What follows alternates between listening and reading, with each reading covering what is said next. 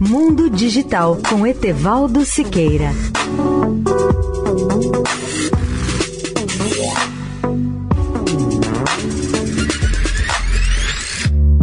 Olá, amigos da Eldorado. Por mais surpreendente que possa parecer, os Estados Unidos prosseguem com planos ambiciosos de conquista do espaço.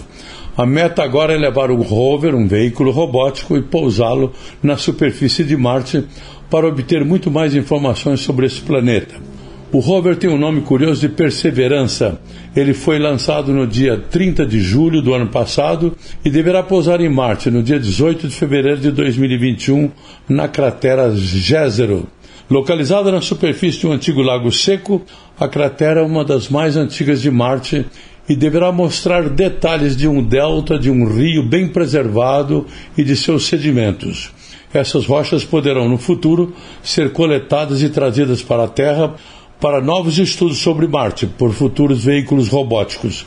Segundo a NASA, o rover poderá mostrar uma das paisagens mais antigas e deslumbrantes de Marte.